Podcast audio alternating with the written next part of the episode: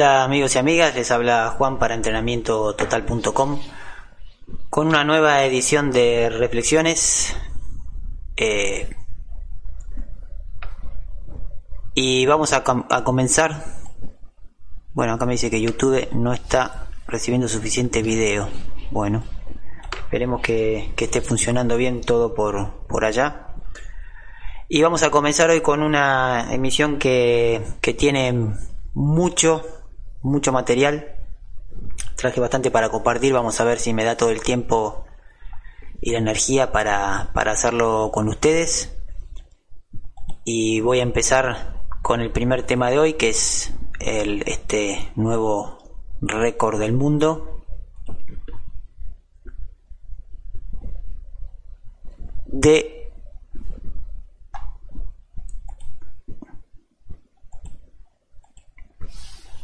de este personaje que es, bueno, no sé si me ayudan a pronunciarlo, Hapford Julius Björkson, Björkson, que rompió el récord mundial del peso muerto, ¿no? Eh, Björkson, nacido en Reykjavik, islandés, el 26 de noviembre de 1988, es un atleta de fuerza profesional, actor y ex basquetbolista islandés, ¿no?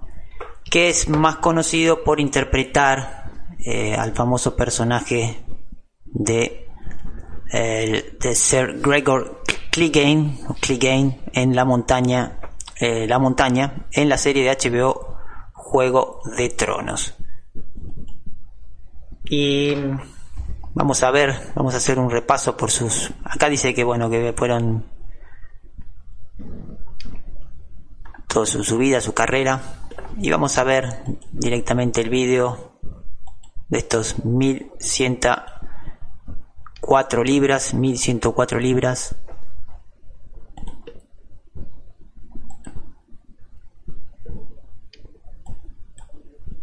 Yo no había visto, pero este es el, el tercer, eh, tercer attempt. Tercer attempt.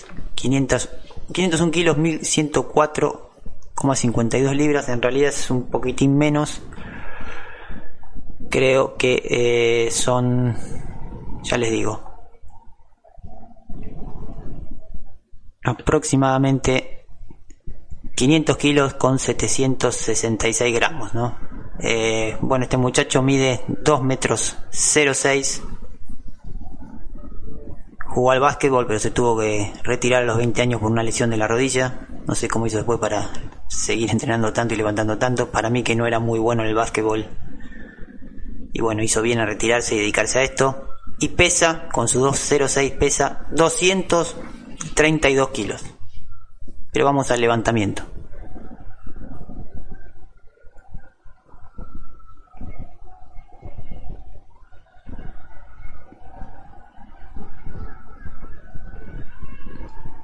Bueno, bastante fácil se vio. Bueno, momento de mucha alegría para el amigo Hector Bjorkson. Y vamos con el siguiente tema. Una nota de el diario Infobae, si es que se carga y habla de un ex campeón con los Chicago Bulls, contó detalles del bullying que le hacía Michael Jordan. Y cuando leí esta noticia, bueno, eh, evidentemente hoy Michael Jordan está teniendo eh, una, una mucha más publicidad de la de la de la normal para la época, ya que está siendo televisada su serie que no recuerdo cómo se llamaba, la serie de, Michael Jordan, la nueva serie que está en, en, Netflix.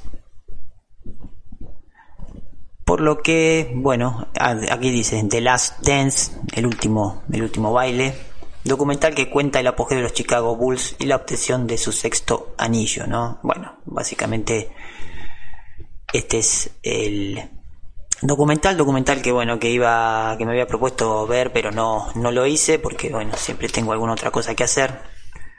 Pero que me hizo recordar, Michael Jordan me hizo recordar un curso que, que hice hace bastantes años, un curso online,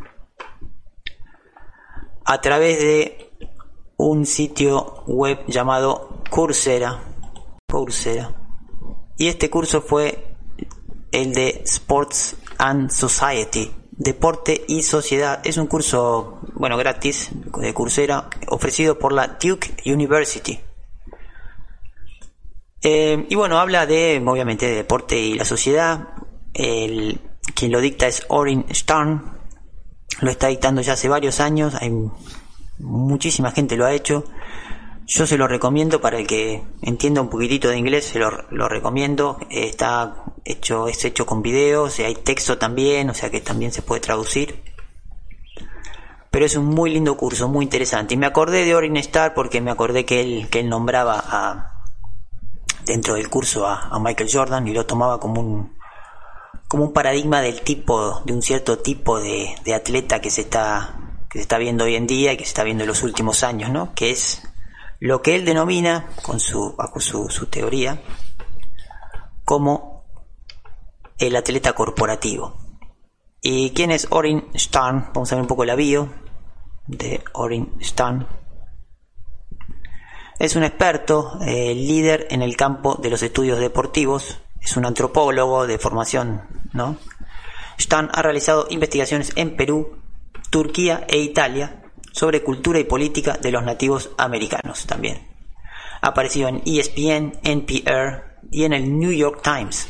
Ya ha escrito sobre los Juegos Olímpicos, sobre fútbol, baloncesto y muchos otros temas. Su libro más reciente es sobre el golfista superestrella Tiger Woods. Stern es el expresidente del Departamento de Antropología Cultural de la Universidad de Duke y ha ganado el premio de pregrado de enseñanza de la universidad. Su curso de conferencias sobre deportes y sociedad en la Universidad de Duke regularmente se llena hasta desbordarse. Y me había acordado de este curso, muy bueno, y quería compartir algo de este curso con ustedes. Lamentablemente el curso yo lo tenía guardado y lo perdí. Pero encontré un, un artículo que habla de esto, que es muy interesante de saber, y habla de eh, los atletas activistas y lo que dice que los eh, bajo el título este, este artículo bajo el título de los atletas activistas son raros en la edad del campeón deportivo corporativo y bueno el artículo comienza de la siguiente manera. Este verano se, cumplen, se cumple el 40 aniversario de la famosa protesta del poder negro en los Juegos Olímpicos de la ciudad de 1968.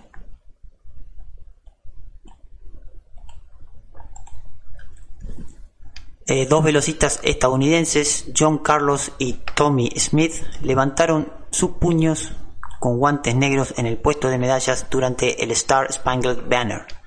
Querían destacar la pobreza y el racismo pocos meses después del asesinato de Martin Luther King y los disturbios en eh, Nueva York. Eh, perdón, en Newark y en Detroit. Entonces se hace la pregunta, ¿no? Este es un, es un artículo que tiene algunos añitos, y fue antes de los Juegos Olímpicos de Beijing. Y entonces la pregunta que se hace Orin es, ¿podemos esperar tales protestas en los Juegos Olímpicos de Beijing este verano? Su respuesta es no. La era del atleta activista ha terminado. Hemos entrado en la era del campeón deportivo corporativo. La superestrella como una marca global que huye de la política para mantener una participación completa en el mercado. Considera el contraste entre 1968 y una controversia de ceremonia de medalla más reciente. En los Juegos Olímpicos de Barcelona en 1992, Reebok fue el patrocinador del equipo eh, oficial del equipo olímpico de Estados Unidos. Pero Michael Jordan y otras estrellas del baloncesto estadounidenses tenían grandes acuerdos de patrocinio con Nike los jugadores decidieron colocar banderas estadounidenses sobre el ofensivo logotipo de Reebok colocando en sus equipos, eh, o sea, colocando las banderas sobre sus equipos deportivos durante la ceremonia de la medalla de oro. Esto lo hacían para que no se vea el logotipo de Reebok. Aquí la disputa ya no se refería a las grandes cuestiones sociales del día, se trataba de la aritmética del marketing y la ratificación al dólar. Y de hecho, Jordan se convirtió en el prototipo del nuevo atleta corporativo. Cuando se le pidió que respaldara al candidato demócrata en la carrera por el Senado en su estado natal de Carolina del Norte, el dios del baloncesto se negó. Los republicanos, que es el otro partido dominante ¿no? de Estados Unidos, explicó, ¿no? Los republicanos, explicó Jordan, también compran zapatillas deportivas. La nueva superestrella alfa, Tiger Woods, sigue el mismo principio. Como la mayoría de los atletas líderes de la actualidad, presta apoyo solo a las causas menos controvertidas, siendo los niños y el cáncer los favoritos. La guerra en Irak, el calentamiento global, Woods y la mayoría de las estrellas del deporte no tocarán estos temas delicados con su conductor de 45 pulgadas. Estamos muy lejos de los días en que la estrella del tenis Billie Jean King defendió los derechos de las mujeres o Mohamed Ali, medallista de oro olímpico, fue sentenciado a cinco años de prisión por negarse a luchar en Vietnam. No tengo nada que ver, eh, no tengo nada en contra de ellos, eh, de los Vietcong, dijo Ali. Nunca me llamaron negro, nigger, negro. Ciertamente hay mucho para protestar en Beijing, por extraordinario que pueda ser la economía en auge de China, el país sigue siendo una dictadura comunista. Hablar sobre los derechos humanos o el Tíbet puede llevarte a la cárcel. Steven Spielberg se retiró recientemente como asesor artístico para las ceremonias de apertura y clausura. Fue empujado a hacerlo por activistas que acusaron que China, el mayor inversor eh, de Sudán, no ha hecho lo suficiente como para detener el saqueo asesino de Darfur y bueno, esto lo instó a abandonar. Y Darfur es, bueno, un genocidio que tiene lugar en, en Sudán del Oeste desde el 2003. Bueno, se calcula entre 80.000 y 500.000 muertes, cálculos bastante poco aproximados, ¿no?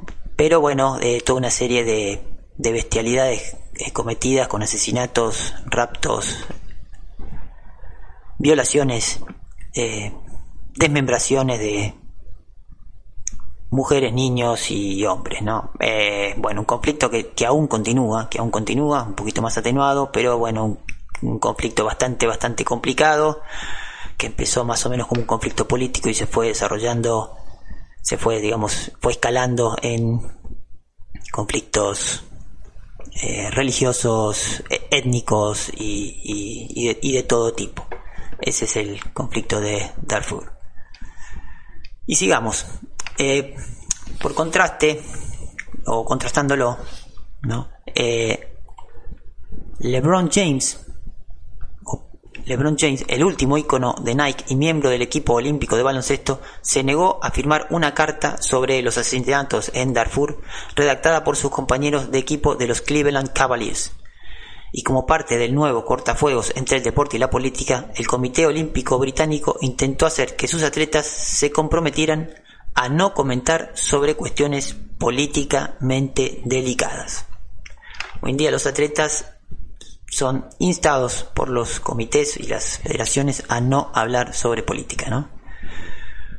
Los juegos se han transformado en un negocio multimillonario con patrocinadores corporativos de gran peso y gigantescos contratos de televisión. Y China visualiza a los Juegos Olímpicos de Beijing como su alegre fiesta de presentación, como, su alegre fiesta de presentación como la nueva superpotencia. Ninguno de estos interesados quiere que los puños levantados estropeen lo que se ha convertido en el reality show mejor rankeado de todos. ¿Es malo que los atletas se hayan vuelto tan mudos con la política? Quizás no deberíamos esperar más de nuestros íconos deportivos que la belleza de su rendimiento. No es que la habilidad de correr rápido o saltar alto te convierta en un experto en asuntos mundiales. No puedo decir que me importe mucho lo que piense el medallista de oro del salto de pértiga sobre el Tratado de Kioto o las elecciones presidenciales de otoño. pero echo de menos la pasión rebelde de aquella época. Podrías estar de acuerdo o no con John Carlos y Tommy Smith. El Comité Olímpico de los Estados Unidos los expulsó del equipo y se disculpó por su descortesía. Pero los dos hombres arriesgaron sus carreras por lo que creían y por una causa más grande que el fantástico mundo de los deportes. Sería bueno ver que más estrellas del deporte intentan ejercer su inmensa influencia de manera positiva. Ahora, con demasiada frecuencia, solo se trata de ganar y poner tu cara en una caja de cereales. Tras el anuncio de Spielberg, un portador de Adidas hizo a un lado las llamadas de que su compañía también se retirara en protesta por el papel de China en Darfur. Según los informes, el gigante de la indumentaria ha pagado 200 millones por los derechos de patrocinio de Beijing. Esto hace que me pregunte, ¿alguien le pedirá a LeBron James o a alguna de las otras estrellas olímpicas de Nike que usen algo con el logotipo de Adidas? Esa podría ser la única cosa que podría poner los puños en el aire. Y bueno, eh, muy interesante, un artículo realmente muy interesante. Yo también extraño este tipo de, de deportistas. Me parece que uno de los, de los últimos con, con sus excesos quizás, ¿no? pero pero uno de los últimos eh, atletas o deportistas así activistas a nivel a nivel mundial fue Maradona. Eh, se podrá decir que bueno, que sí, con muchos excesos, con cosas con las que uno puede estar de acuerdo o no, pero ejerció eh, un activismo realmente fuerte de su lugar y recordemos que muchas cosas que, que dijo que fue en contra de grandes poderes como, como la FIFA, que habló, fue el primero en hablar, uno de los primeros de hablar en voz alta de la mafia de la FIFA. O sea que, que cómo ha cambiado todo en, tan pocos años, ¿no? Eh, desde, desde ese Maradona a este Messi que no, que no se le escucha opinar nada, quizás no crea que debe opinar, bueno, no lo sé, pero bueno, eh, todo ha cambiado. Y eh, me parece una lectura espectacular la de Orin Stern. Estamos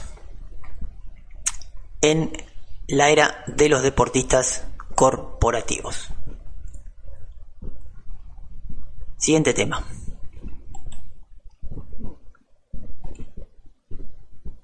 Bueno, voy a ir a un tema un poquito más livianito ahora. Y eh, del canal de Instagram de Alexei Torotsky. Torotsky es levantador olímpico, fue levantador olímpico. Tiene un lindo canal, tiene una linda web también. Y este es un, un videito muy cortito donde explica la posición para el split, ¿sí? al entrenar el split jerk. Y vamos a hacerlo correr al video.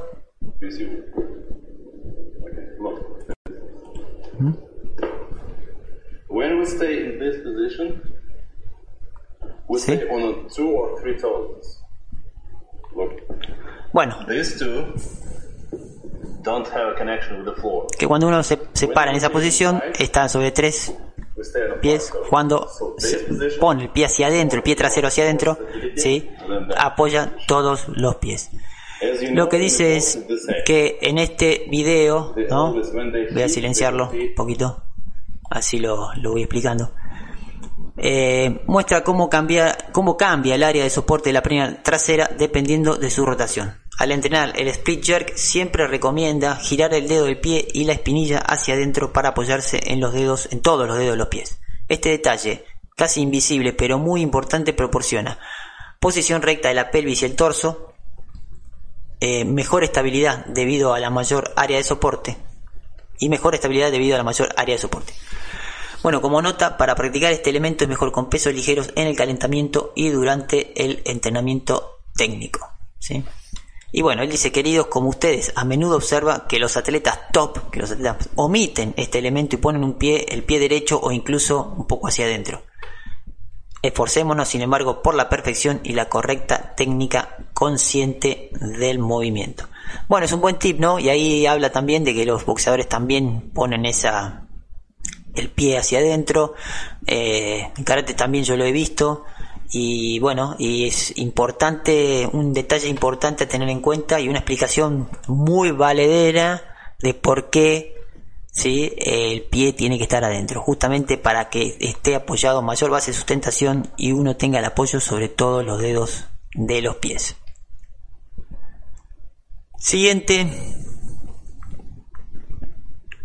Y lo siguiente también, seguimos con Torotsky y él había hecho un, durante esta cuarentena unos trabajos que me gustaron mucho, son trabajos para hacer en casa, trabajos que él mostró con, eh, con un palito, ¿no? Y entonces distintos tipos de trabajos, de clean, de progresión del jerk, bueno, progresión de un día de piernas, progresión del snatch.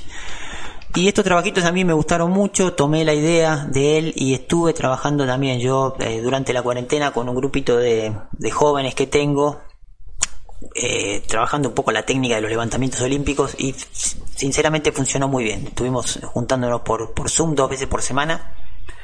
Eh, armé algo así como lo que él, como lo que él planteó y bueno, ¿y qué es, qué es esto que ahora les voy, a, hacer? Lo voy a hacer correr acá más o menos.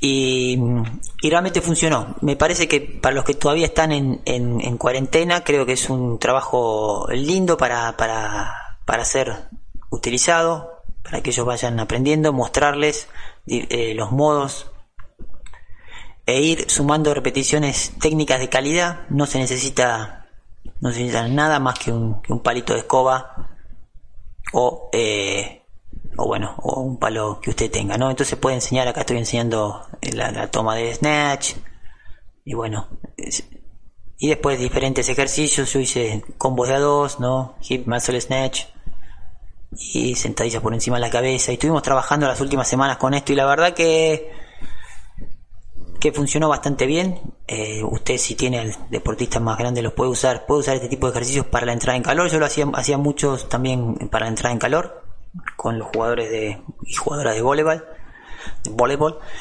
Y bueno, nada, eso, simplemente un, un, un tip más como para que ustedes como para que ustedes tengan. Y vamos a lo siguiente, siguiente tema. Vamos a ir a el tema de la especificidad, el entrenamiento específico. Este es un video del grupo de entrenamiento de, Carlo Busicelli, del ISIC, Instituto Internacional de, de Fuerza y Acondicionamiento de Carlo Busicelli, un amigo de la casa. Y vamos a ver el entrenamiento de Johannes Vetter que prepara para Tokio 2021. Johannes Vetter es un eh, lanzador de jabalina alemán.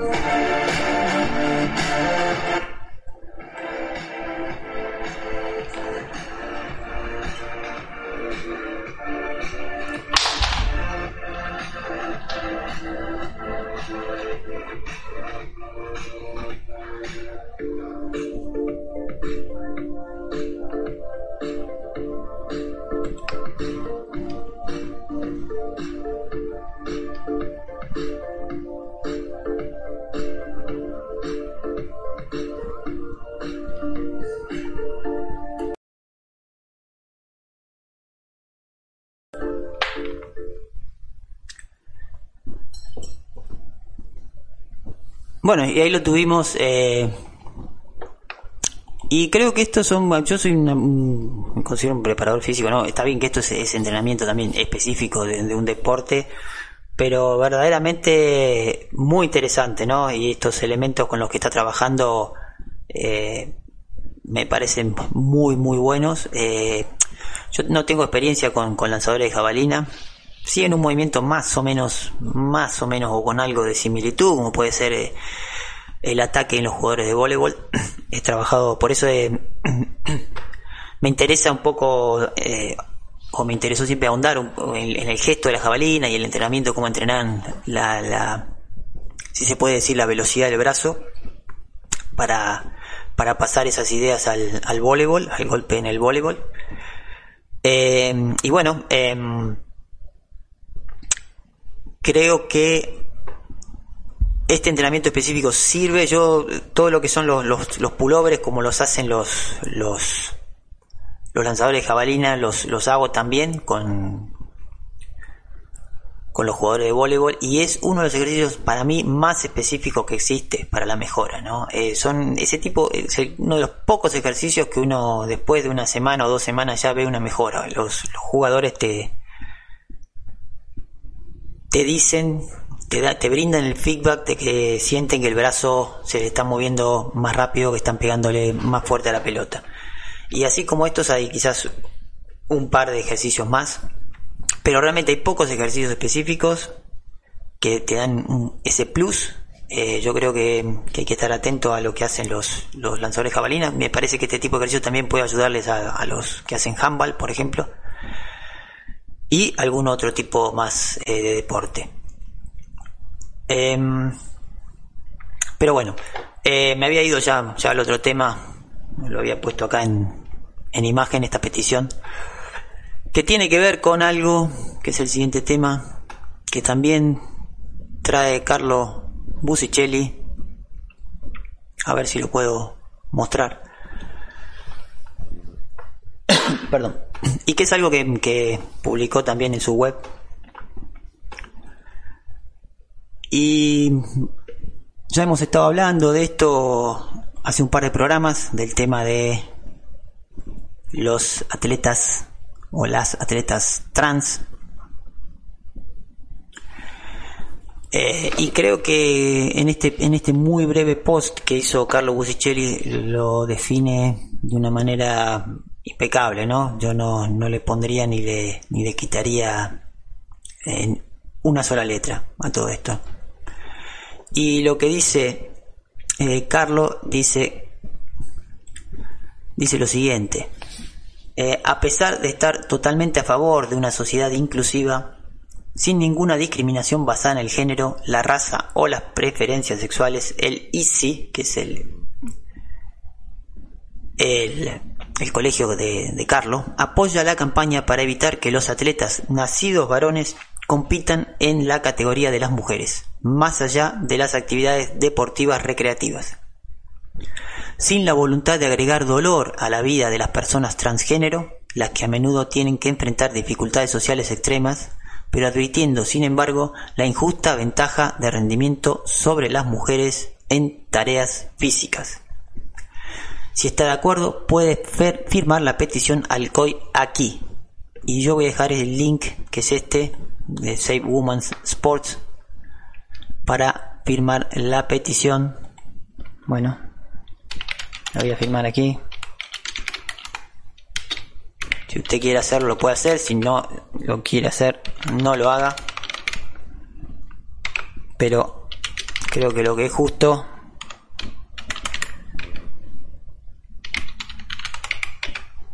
hay que defender lo que es justo simplemente. Y bueno, y el mensaje, como mensaje vamos a poner el mismo mensaje que que puso, vamos a pegárselo ahí. No, no voy a, ya está. Y ya lo he enviado, si usted, bueno, quiere hacerlo, yo voy a dejar ahí también el, el link en la caja de comentarios. Siguiente tema, vamos a pasar a un tema un poquitito más liviano porque viene, viene pesado esto, mucho, mucho deporte y sociedad. Temas candentes. Y vamos a ir directamente a tema que tiene que ver con cinco maneras de desarrollar la agilidad de elite en los deportes de eh, invasión.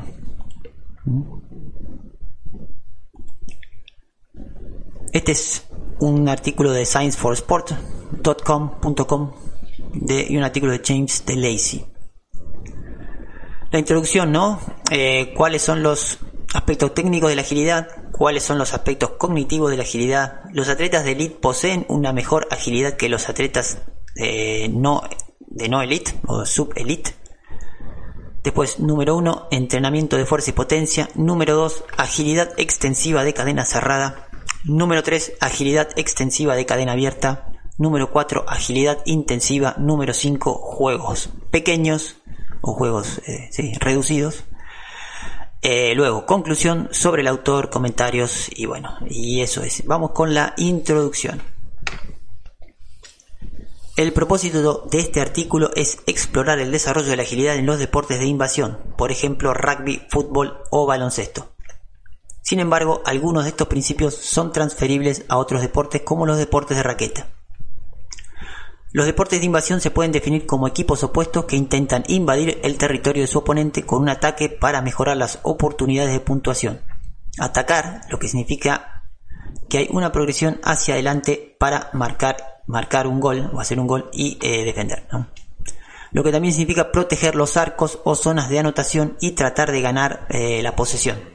Entonces, ¿qué es la agilidad y cómo la desarrollamos? son esos interminables circuitos de obstáculos que ves en Instagram. La agilidad es de naturaleza reactiva.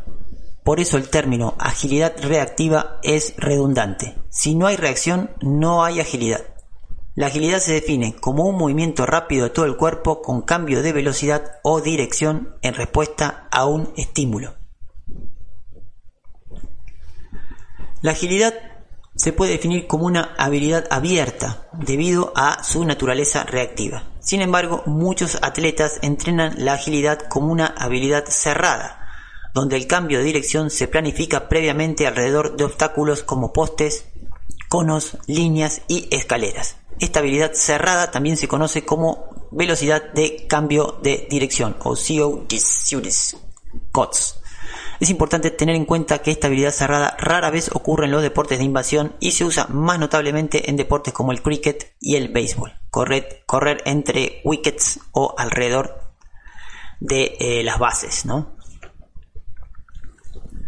¿Cuáles son los aspectos técnicos de la agilidad? La agilidad se puede dividir en tres componentes, cognitivo, físico y técnico. La escalera u obstáculos, como los conos, postes, a menudo se utilizan para desarrollar el aspecto técnico de la agilidad. Estos son, aspectos, este aspecto técnico son la colocación de los pies, el ajuste de los pasos para acelerar y desacelerar, la inclinación y la postura del cuerpo. Se ha demostrado que los pasos secundarios planificados previamente resultan en mayor colocación lateral del pie, mayor velocidad de movimiento lateral, mayor abducción de la cadera, mayor desplazamiento del pie hacia adelante mientras se muestran ángulos inferiores en la articulación de la rodilla y menores fuerzas a través de la rodilla que los pasos laterales no planificados. Un estudio de Wheeler y Sayer demuestra y explica las diferencias técnicas entre los pasos secundarios planificados y no planificados los investigadores encontraron diferencias significativas en la velocidad de movimiento lateral y la posición del pie entre los pasos laterales no planificados y planificados previamente. Las condiciones previas de los pasos laterales demostraron una mayor velocidad de movimiento lateral y un mayor desplazamiento hacia adelante del pie en comparación con los pasos laterales no planificados. La mayor velocidad de movimiento lateral en escalón lateral planificado en el paso lateral eh, planificado, previamente indica que el movimiento se dirigió hacia el cambio de dirección previsto.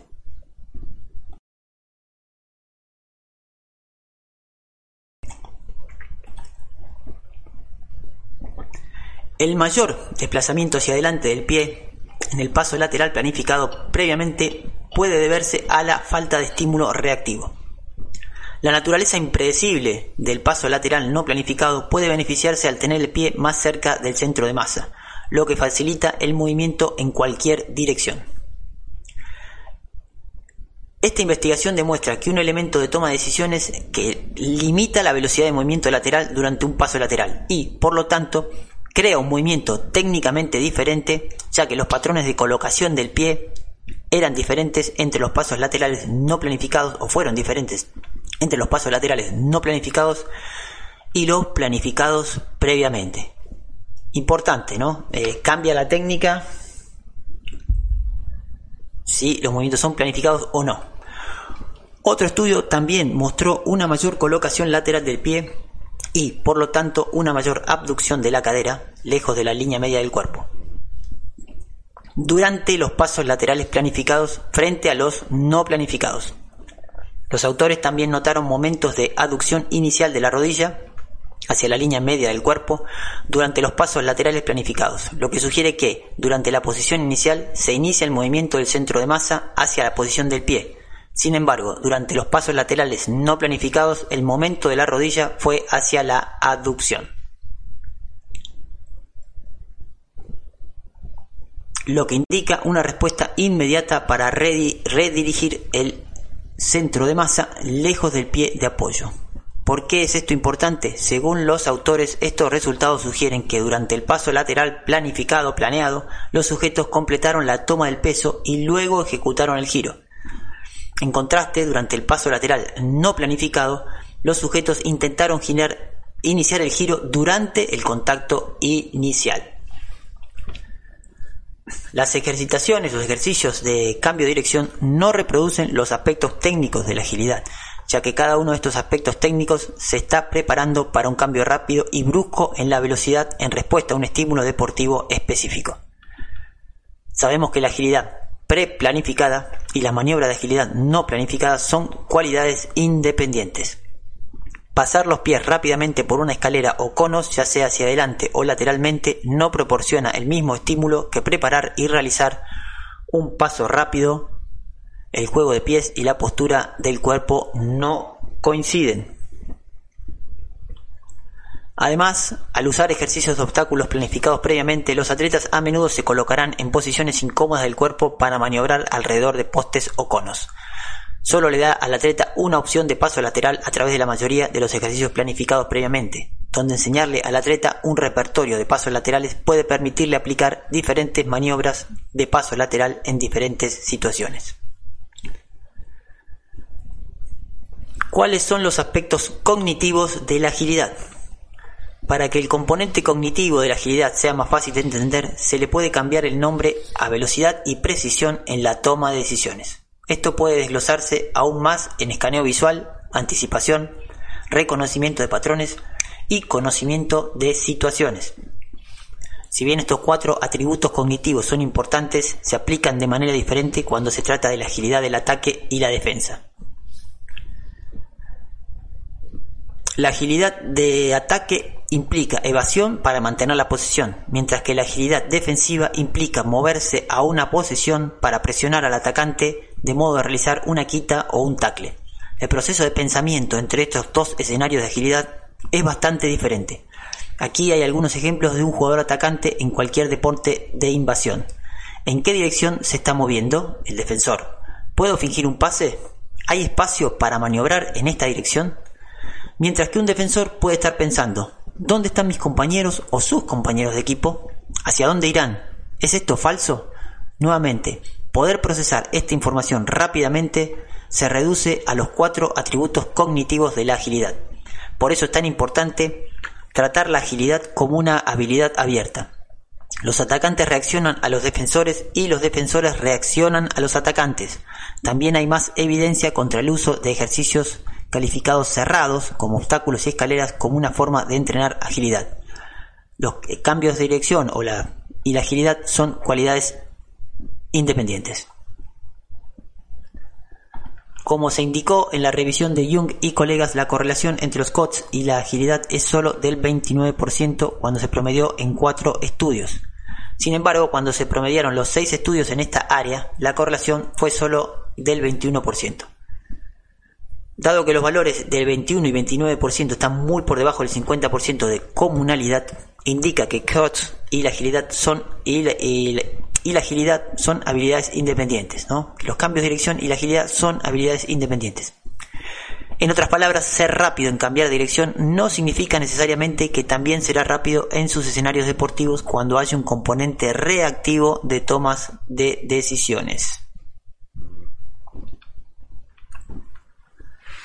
¿Poseen los atletas de élite una mejor agilidad que los atletas que no son de élite?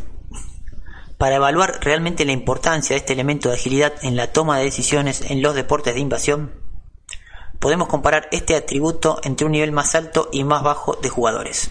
Si el grupo de jugadores con mayor habilidad es mejor en la prueba, se puede decir que la calidad evaluada por esa prueba es más importante para el rendimiento en ese deporte. Young y sus colegas demostraron que el estándar más alto de jugadores se, desempeña mejor en una prueba de agilidad, pero no en una prueba de COTS. En esta revisión encontraron que los jugadores de mayor nivel suelen producir tiempos de toma de decisiones más rápidos en comparación con los jugadores de menor nivel en la liga de netball y rugby. En un estudio con jugadores de fútbol de, reglas australianas se descubrió que los jugadores profesionales eran un poco más rápidos y más precisos en sus decisiones al reaccionar ante un atacante que cambiaba dirección que los jugadores juniors de élite. Se observaron resultados similares en el fútbol donde los jugadores de élite fueron más rápidos y más precisos al anticipar la dirección del pase en una situación uno contra uno en comparación con los jugadores recreativos. Además, los jugadores de mayor nivel son menos susceptibles a fintas y eh, diferentes tipos de pasos. Cabe señalar que los jugadores con más habilidades solo se desempeñan mejor cuando reaccionan a un estímulo deportivo específico. Esto cuestiona el uso de dispositivos de agilidad como luces de agilidad que parpadean como un estímulo para reaccionar, y si estos dispositivos realmente están desarrollando la agilidad. La investigación presentada anteriormente respalda el argumento de que la agilidad debe ser entrenada como un estímulo deportivo específico que permita al atleta ver y resolver tantos patrones y situaciones como sea posible. Esto debe hacerse para los escenarios de ataque y defensa. Para que el atleta resuelva situaciones de agilidad de ataque necesitará una caja de herramientas llena de diferentes maniobras de evasión, también conocidas como, bueno, eh, side steps, pasos laterales. Los pasos laterales no se planifican previamente durante un escenario de juego. El atleta elige un paso lateral en función de la velocidad que entra en la maniobra de evasión, lo que el oponente y u otros oponentes están haciendo, van a hacer y el espacio disponible. De ahí la importancia de enseñar a sus atletas un repertorio de pasos para que puedan dibujar. La siguiente tabla muestra tres pasos diferentes y muestra la tasa de error de los defensores al elegir correctamente la dirección apropiada y el tiempo que le toma al defensor tomar una decisión. Todos los pasos mostraron una diferencia significativa entre sí. Bueno, y ahí habla de errores, ¿no? El side step, el paso lateral, el shuffle, que es un paso como el, paso arrastrado, y eh, el split step, que es el paso el paso dividido. Eh, split step es difícil em, determinar a qué se a qué se refieren con split step porque bueno eh, depende del, deporte. ¿no? Hay un split step en en, tenis, pero por lo general lo que se dice el split step es cuando uno abre las piernas y, eh, hace un pequeño saltito, un pequeño contramovimiento con ambas piernas para cambiar la, dirección. Para cambiar dirección. Bien, seguimos. Si bien el paso, el paso split, el paso dividido, parece superior a las otras dos opciones, no se puede usar un paso dividido cuando se, se acerca a alta velocidad, cuando uno viene a alta velocidad por lo que puede ser más adecuado para situaciones en las que el juego se ha ralentizado. Por el contrario, un paso lateral es una excelente opción para usar a alta velocidad. Por ejemplo, eh, jugar al fugitivo uno contra uno eh, con el fullback. Pero pueden no ser tan ventajosos durante los periodos de juego más lentos. Cuando se trata de ejercicios de agilidad planificados previamente, el atleta solo puede usar el paso lateral, ya que no hay necesidad de engañar a un defensor y el atleta está tratando de cambiar de dirección lo más rápido posible, por ejemplo la carrera L. La mayoría de los simulacros planificados previamente se realizan a alta velocidad, donde el foco es el cambio de dirección. Además, un paso implica una postura con la cabeza hacia arriba y hacia adelante en la que reacciona a los movimientos de un oponente basado en los tuyos, engaños o falsificaciones. Número 1. Entrenamiento de fuerza y potencia. Una vez que se han establecido los niveles fundamentales de fuerza y potencia, el desarrollo de la fuerza y la potencia lateral serán potencialmente, vale la redundancia, beneficiosos para mejorar la velocidad del movimiento lateral. Algunos ejemplos de ejercicios de fuerza lateral. Sentadilla cosaca, eh, estocada lateral, eh, subidas al banco en forma lateral, estocada lateral sobre el tablero deslizante, trineo lateral. Algunos ejemplos de ejercicios balísticos pliométricos laterales serían el skater lateral, el salto en skater lateral, no de patinador lateral, y los stick landings, que son como los aterrizajes cuando uno se clava en el suelo, ¿no? Después saltos de patinador laterales repetidos, saltos laterales y aterrizajes con, con freno, saltos laterales repetidos. Número 2. Agilidad extensiva de cadena cerrada. Esta es la progresión ¿no? de, de trabajos que, que, está proponiendo acá el, el autor. La número 2 Agilidad extensiva de cadena cerrada. La regla general para programar en fuerza y acondicionamiento es pasar del ejercicio extensivo al intensivo. El ejercicio más extensivo que puede realizar en el ámbito del desarrollo de habilidades de agilidad son los ejercicios de cadena cerrada. Sin embargo, esto no significa usar simulacros de cambio de dirección. Más bien, este tiempo es para que usted, como entrenador, enseñe maniobras básicas de cambio de dirección que se pueden escalar y usar en escenarios de espacios abiertos es importante cubrir las opciones de agilidad defensiva y ofensiva. Aquí hay un ejemplo de ambos. Agilidad ofensiva, desplazamiento lateral, paso aleatorio, paso dividido y carrera de giro. Carrera con giro. Agilidad defensiva, desplazamiento lateral, cruce, seguimiento de jugadores y cambio de dirección 180 grados.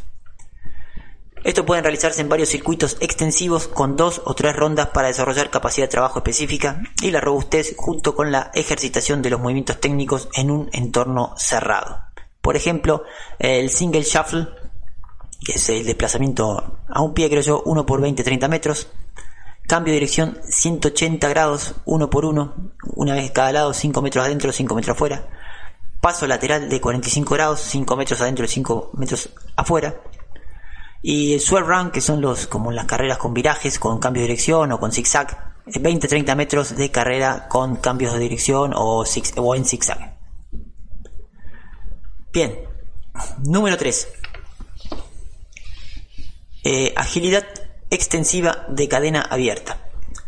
Después de los circuitos extensivos de agilidad de cadena cerrada, puede comenzar a, someter estos movimientos a un poco más de estrés aplicando un estímulo externo para reaccionar y realizar ejercicios con mayor intensidad e intención. Estos deben realizarse individualmente con periodos de descanso incrementados en lugar de un circuito como, como está la moda, ¿no? Algunos ejemplos son el drill del shuffle mirror, que es bueno el, el drill del espejo, eh, ejercitaciones de seguimiento de, con pasos laterales y el eh, runs y, corridas, digamos, en zigzag, ¿no? Entre dos corriendo en zigzag. Número 4. Agilidad intensiva. Las ejercitaciones de evasión se pueden realizar de diferentes maneras, como simulacros uno contra uno o dos contra uno. Es importante que estos ejercicios se realicen en una área pequeña y marcada para que los atacantes no puedan simplemente correr alrededor del defensor, especialmente cuando se desea enfatizar las maniobras de cambio de dirección. El objetivo es que el atacante o atacantes evadan al defensor intentando engañarlo. Al hacerlo, aplica la maniobra de evasión que el atacante siente es la más apropiada en función de los movimientos del defensor. El defensor reacciona ante el atacante para evitar que el atacante progrese o, dependiendo del deporte, aborde o intente obtener la posesión del balón. Esto proporciona el estímulo específico del deporte para atacantes y defensores y les permite a los atletas resolver las situaciones por sí mismos. De esta forma, ambos atletas tienen la oportunidad de atacar y defenderse, lo que les permite desarrollar cualidades de agilidad de ataque y defensa. Un consejo importante para estos ejercicios es variar el ángulo en que los atacantes y defensores entran en el ejercicio. Por ejemplo, los atacantes y defensores pueden comenzar de frente, mientras que la próxima repetición pueden comenzar con el defensor entrando desde el costado o ambos atacantes y defensores comenzando en las esquinas opuestas. Esto proporcionará un mayor estímulo de agilidad general, ya que puede cubrir más de un patrón o situación. Y acá vemos un, drill de evasión uno contra uno en rugby. Se supone que es más grande.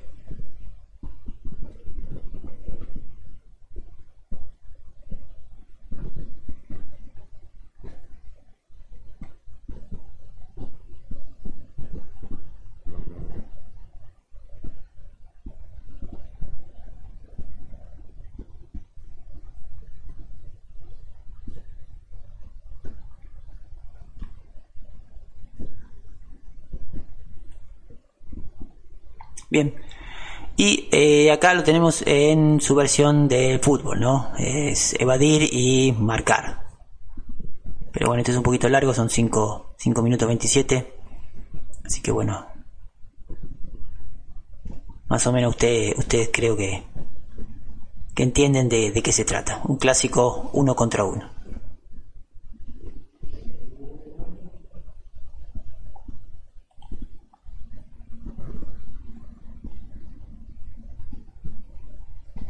Bueno, y vamos al número 5, que son los eh, juegos los juegos reducidos.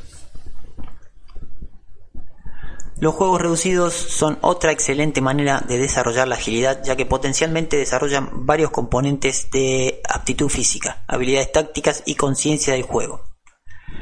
Para dar a los juegos reducidos un enfoque de agilidad se deben considerar algunas pautas generales. Un estudio realizado por por Davis y sus colegas, investigó el efecto del tamaño del área de juego, el número de jugadores por lado y los cambios en las reglas sobre los esfuerzos de agilidad total. Los investigadores encontraron reducir el número de jugadores aumenta el número total de maniobras de agilidad en comparación con un mayor número de jugadores, 3 por lado frente a 5 por lado. Unos genios los, los, bueno, estos muchachos. Bueno. Cuanto mayor sea la densidad del juego, más jugadores en un espacio determinado, mayor será el número de maniobras de agilidad. Reducir el número de pases permitidos antes de anotar aumenta la demanda de agilidad. Otra genialidad. Hacer que el entrenador deportivo brinde aliento a los atletas durante el juego puede ayudar a que los atletas que carecen de compromiso se involucren más. Y bueno, y de esto, o sea, las, realmente las a las conclusiones que llegaron los investigadores son realmente increíbles. Supongo que se merece mucho dinero por eso. Y bueno, increíble. Young y Rogers realizó un estudio con jugadores de fútbol de elite de reglas australianas juniors. Los jugadores se dividieron en dos grupos, grupo de agilidad y grupo de eh, cambio de dirección.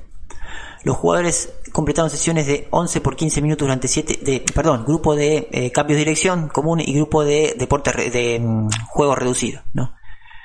Entonces, eh, los jugadores completaron sesiones de 11 por 15 minutos durante 7 semanas durante la temporada ya sea solo de juegos reducidos o solo de ejercicios de cambio de dirección, dependiendo del grupo para el que fueron seleccionados al azar. Los investigadores probaron la intervención previa y posterior de los atletas en una prueba de agilidad AFL planificada para cambios de dirección y una prueba de agilidad defensiva basada en video que reaccionaba ante un atacante. El grupo COD de cambio de dirección no mejoró en la prueba de agilidad planificada, además no mejoraron su tiempo de agilidad total, tiempo total para completar la prueba de agilidad defensiva, y solo mejoraron ligeramente su tiempo de reacción, de agilidad, o sea, el tiempo de decisión en un 4%. Del mismo modo, el grupo de juegos reducidos no mejoró en la prueba de agilidad planificada. Sin embargo, el tiempo de agilidad total mejoró en un 4%, mientras que el tiempo de reacción de agilidad mostró una gran mejora del 31% después de la intervención. La mejora del tiempo de agilidad total del grupo de los juegos reducidos se debió completamente a la gran mejora en el tiempo de reacción. Este es un cambio impresionante de solo sesiones de solo 11, eh, 11 sesiones de 15 minutos cada uno de entrenamiento de juegos reducidos durante 7 semanas. Conclusión. Realice el entrenamiento de fuerza, potencia lateral para mejorar, la velocidad del movimiento lateral una vez que se desarrollen la fuerza, eh, la, fuerza y la, potencia y la fuerza fundamental, la fuerza básica. Pase de maniobras de agilidad extensivas a intensivas. Proporcione un contexto deportivo específico para sus eh, ejercicios de agilidad, como los ejercicios de evasión de uno contra uno, no los ejercicios previos de cono y escalera. Los juegos reducidos son métodos efectivos para mejorar el tiempo de toma de decisiones y, por lo tanto, el tiempo de agilidad total. La agilidad es más que correr a través de conos y escaleras lo más rápido posible. La agilidad implica un componente perceptivo que es específico del deporte. Sin embargo, esto no significa que todos los ejercicios de agilidad o de desarrollo de la agilidad solo deban involucrar escenarios deportivos específicos. Más bien, como lo haría en otras áreas de su programa, pase de los medios extensivos a los intensivos para poner las habilidades enseñadas a los atletas gradualmente bajo más y más presión, de modo de desarrollar los tres componentes de la agilidad como parte de un programa integral de agilidad.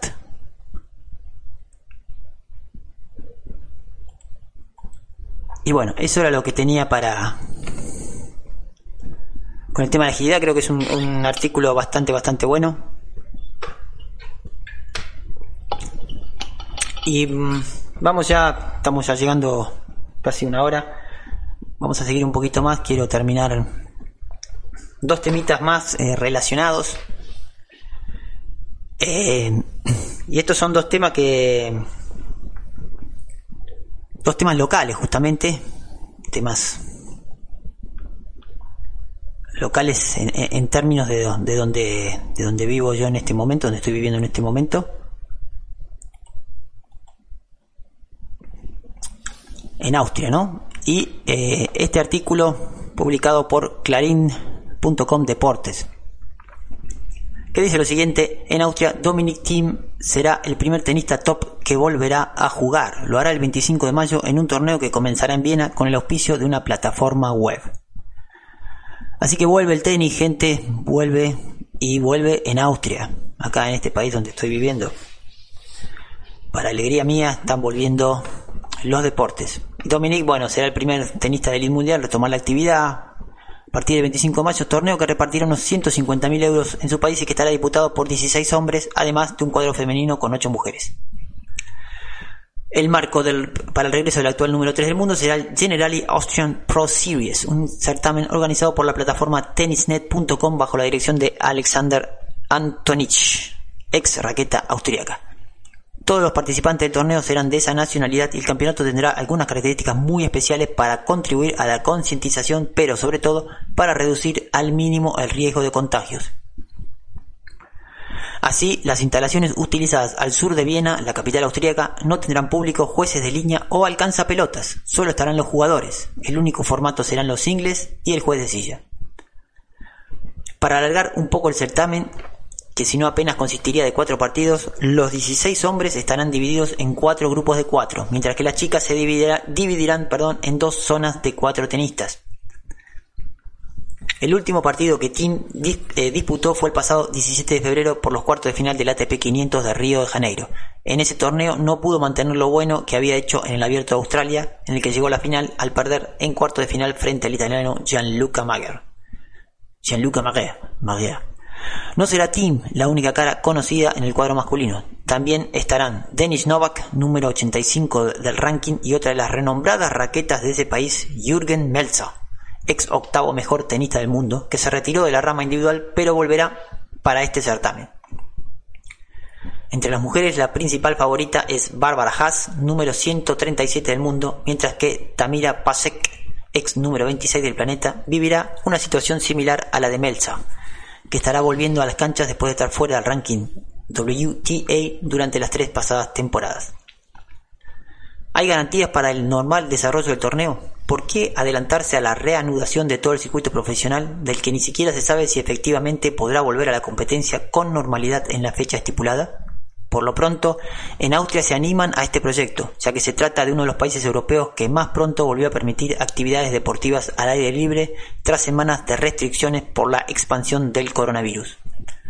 Varios profesionales como tenistas y futbolistas entrenan en la República Alpina desde el pasado 20 de abril, mientras que para los amateurs ya se levantaron las restricciones a partir del primero de mayo. Y estas son las buenas noticias que, encontramos acá en Austria. También el voleibol, que el deporte que a mí me, me, concierne y me tiene ocupado aquí. Eh, la federación ha hecho un, gran trabajo. Se está, se está buscando armar un torneo, por lo menos un torneo de beach también, así como con el, casi con el mismo formato que el torneo de beach voleibol, ¿no? Que el torneo este de, de tenis, un torneo que va a ser eh, a nivel nacional, porque evidentemente de, está, está complicada la situación, va a ser difícil que se hagan torneos eh, fuera de los países, o sea que en este sentido creo que Austria está dando un paso muy importante eh, y, muy positivo a mi forma de ver, ¿no? Muy positivo a mi forma de ver. Eh, también por, en lo que respecta a la Federación de Voleibol también se encontró a partir de esta semana que viene todos los jugadores profesionales y jugadores de selección ya van a poder concurrir a los gimnasios de pesas, eh, no van a ir a gimnasios, pueden ir a gimnasios que ya están que ya están habilitados para eso. Eh, hay diferentes gimnasios habilitados solamente para, para los jugadores profesionales, así que bueno, eh, yo me voy a encontrar con muchos de ellos en un gimnasio acá, acá cerca de Viena, y después hay en otras localidades de Austria también se abren gimnasios para que los deportistas, eh, digamos que están en la selección de Austria, puedan comenzar con los entrenamientos de pesa, ¿no? Después de, de siete semanas, ocho semanas de, de parate. Así que esto es positivo, y bueno. Y pero esto no termina acá, lo voy a lo voy a contrastar con otra con otra noticia de Austria. Y esta acá la van a ver, eh, bueno, está en alemán. Vamos a traducirla un poquito. Y del que dice el el funcionario deportivo Peter Kleiman dice textualmente están matando a nuestros niños. Y Kleiman, bueno, obviamente voy a leer, voy a leer la primera parte, el primer párrafo y después voy a hacer un parate, ¿no? Casi nadie ha tocado los deportes austríacos como Peter Kleiman. El vienés, a quien llaman Mr. Volleyball, fue jugador, entrenador y gerente del club con un total de 20 veces, fue un total 20 veces campeón y 16 años presidente de la Federación de Voleibol. A menudo se lo ha visto emocionado, a veces incluso fuera de sí, pero Kleiman, de 72 años, rara vez estuvo tan indignado como ahora. El detonante es la decisión del ministro de Educación, Heinz Fassmann, del partido, bueno, ÖVP, de excluir el ejercicio y el deporte si las clases en las escuelas austríacas se reanudan en unos pocos días. Y bueno, Kleiman obviamente lo conozco yo, lo conozco mucho, es un personaje absoluto, eh, pero con el que por momentos uno se tiene que sacar los sombreros, ¿no? es un, luchador nato que da la cara y que pelea por el voleibol y por el deporte. Y en este caso voy a leer para para hacerles para acercarles la argumentación de Kleiman que me parece que me parece bastante bastante coherente. Y dice lo siguiente. Kleiman no tiene ninguna explicación y cero, cero entendimiento, cero comprensión, ¿no? Eh, y dice que Fassman, que es este, este, este ministro, solo puede tener, haber tenido un consejo que está completamente equivocado, puede haber recibido un complejo completamente equivocado. Eh, Kleiman no acepta razones epidemiológicas, las razones epidemiológicas citadas por el Ministerio de Educación, eh, más que el argumento que los grandes gimnasios son necesarios para el cuidado de los escolares. Los niños deberían salir de todos modos, dice Kleiman. No puedes ir al campo de deporte si hay uno, pero también puedes ir al patio de la, de la escuela o simplemente a la calle o a la acera. La división de clases que van a, van a, van a envolver las clases ahora acá en, acá en Austria, ¿no? Y van a dividir las clases, va a ir, por ejemplo, eh, no sé, el primer grado va a ir eh, los lunes, martes y miércoles una semana y los, eh, perdón, va a ir los lunes, miércoles y viernes una semana y la otra semana va a ir los martes y, y, jueves y segundo grado al revés, ¿no? Entonces van a dividir las clases para que no haya tantos alumnos. La división de clases significa que el número de personas es tan pequeño que se pueden observar fácilmente las distancias necesarias y otras reglas.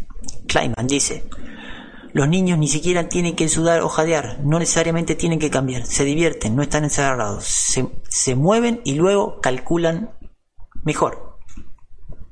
Y acá dice, vom Kopfrechnen, ¿no? Del salto mortal a la aritmética mental. Con esto Kleiman subraya lo que el reconocido médico deportivo Paul Hava había dicho recientemente. Los niños que dominan un salto mortal son mejores para hacer cálculos mentales. Kleiman cita un estudio entre estudiantes en América del Norte y Suecia. Algunos de los estudiantes habían reemplazado algunas unidades de matemática con unidades de movimiento. Resultó que los que tenían más ejercicio también eran mejores en matemática. en Austria el deporte solo se puede practicar en escuelas deportivas competitivas y academias deportivas federales hasta el, hasta el verano, ¿no? Dinamarca, por otro lado, recientemente ha comenzado a trasladar las clases al exterior, siempre que sea posible, donde el riesgo de infección es mucho menor que en habitaciones cerradas. pero con nosotros los niños están encerrados, dice Kleiman. Esto es un daño corporal.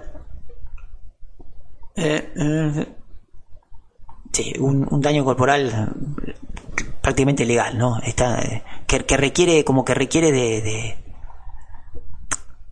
como difícil de, describir esto en alemán. Esto es un daño corporal que, que requiere de, de, acción legal, ¿no? Casi una acción legal. Están diciendo matan a nuestros niños.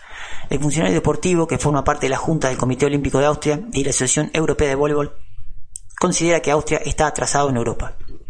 Solo el 50% de los austríacos realizan la cantidad mínima de ejercicio que necesitan, pero el 30% de nuestros niños de primaria eh, son obesos, eh, están gordos o son obesos. Un estudio premio de, previo de la Organización Mundial de la Salud mostró que el 71.2% de los niños en Austria e incluso el 84.5% de las niñas no realizan la suficiente actividad física. Más tiempo frente a las pantallas, menos tiempo en movimiento. Los expertos creen que la crisis de corona ha intensificado esta tendencia. Los niños y adolescentes pasan más tiempo frente a las pantallas y menos tiempo en movimiento, sobre todo porque muchos clubes deportivos, especialmente en deporte de equipo, todavía no pudieron comenzar a operar. A diferencia de los estados federales alemanes, como Renania del Norte, Westfalia, casi 18 millones de habitantes, que también quiere hacer posible que los deportes recreativos y juveniles eh, que practiquen deporte incluso con contacto físico inevitable desde finales de mayo, el gobierno austríaco sigue siendo cauteloso a pesar de los avances positivos. Peter Kleiman dice que se siente como ciudadano de la República de Austria bien guiado por el gobierno a través de la crisis del corona. Sin embargo, con respecto al movimiento de niños y adolescentes, marca a los responsables y dice que no es suficiente. Ya en 2012, no menos importante, como resultado de un número cero austríaco en los Juegos Olímpicos de Londres, o sea, eh, Austria no ganó nada en Londres, Kleiman había pedido una hora diaria de gimnasia en los colegios para mantener a los escolares en movimiento regularmente. Kleiman, que es un luchador, se las arregló para lograr que los 183 miembros del Consejo Nacional firmen la solicitud. Y, sin embargo, la, implantación a nivel eh, nacional eh, está todavía muy lejos. Que los niños se sienten en las escuelas durante horas sin moverse, dice Kleiman, es un ataque a su salud física y mental. El deporte es llevado hacia adelante y hacia atrás como una papa caliente. La preocupación por trasladar a niños y eh, adolescentes es casi histórica. En Alemania la demanda había aumentado casi 100 años antes de Kleiman, es decir, después de los Juegos Olímpicos de 1912 en Estocolmo, donde Austria había permanecido sin ninguna medalla de oro. ¿Por qué los tiempos apenas han cambiado a este respecto? Kleiman dice, el deporte es empujado hacia adelante y atrás como una papa caliente. Es un eterno hijastro. Nueve departamentos fueron responsables de él porque juegan todas partes, en el turismo, en, los negocios en general, en la salud, en la educación, en la defensa nacional y en la integración. La integración, este tema es muy importante en, un país como Austria, con tantos extranjeros como, como quien les habla, ¿no? Hasta el verano, los alumnos de Austria tienen alrededor de 15 días de clase. Es decir, eh, ahora van, a empezar las clases y a partir de que empiece el verano, eh, acá en el verano europeo y la, y las vacaciones, ¿no? Ya tienen vacaciones, los chicos están ahora eh, con clases online. Van a tener solamente 15 días de clases. Eh, y luego van a tener que volver a, ser cuidados por sus padres, ¿no? Y entonces le pregunta al periodista, ¿el, deporte, por eso, por solamente 15 días, ¿el deporte realmente importa? Y entonces Kleiman eh, le repregunta, dice, ¿importa realmente el alemán, la lectura y las matemáticas por, por 15 días? Entonces, bueno, sobre todo será importante que los niños y los jóvenes vuelvan a ver a sus maestros y a los demás, que regresen a su entorno social, se diviertan unos con otros. Las unidades de deporte y ejercicio podrían haber contribuido a esto. ¿Qué quiere Peter Kleiman ahora? se pregunta. Y él dice, que el canciller declare que el deporte es una prioridad y escuche a los expertos correctos, porque los expertos que Fatman, este ministro, escuchó fueron los equivocados. Y bueno, eh, y esto viene a colación también que, que recibí también un, me llegó un, petitorio firmado por algunos docentes de educación física que pedían en, la Argentina, ¿no? Que los chicos vuelvan, vuelvan a las escuelas, que vuelvan a, vuelvan a la actividad física, ¿no? Vuelvan a la actividad física. Eh, y, todavía hay profes que, tienen miedo, pero realmente el, daño que se le está haciendo a, los chicos hoy, eh, teniéndolos encerrados, muchos que no tienen, que viven en departamentos, hacinados, eh, sin ver el sol, sin correr, sin saltar, es, es, realmente es muy grande después de tantas semanas. yo creo que, el deporte y la actividad física deberían ya ser una, una prioridad, que, que los gobiernos deberían encontrar la manera de, de garantizar la seguridad, la, la distancia mínima, las medidas preventorias adecuadas, que, toda que, todo, que todo el mundo conoce ya, para ofrecerle a los chicos la actividad física que necesitan. Y me parece que lo que yo encuentro es que los profesores de educación física estamos muy callados. Estamos muy callados. Eh, entiendo que muchos de nosotros tengamos, tengamos o podamos tener un poco de miedo, porque es una responsabilidad salir a decir saquen a los chicos a hacer actividad física. Pero, pero es lo que nos toca a nosotros, eh, gente. Eh, nosotros somos los docentes de educación física, somos los que, lo que tenemos que defender nuestro, no nuestro lugar, sino nuestras ideas. Eh, nosotros sabemos de la, de la tremenda importancia del movimiento, de lo mal que este, que este parate le hace a chicos que ya se movían poco.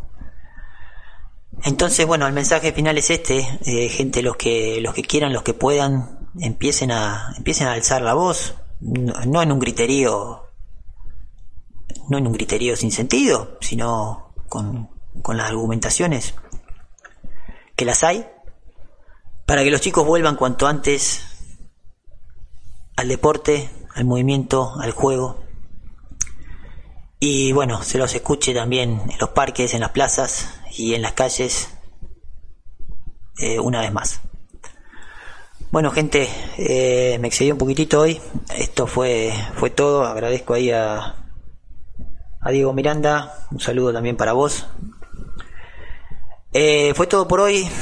Nos veremos el sábado que viene a las 15 horas de Argentina. Muchas gracias por todo. Cuídense.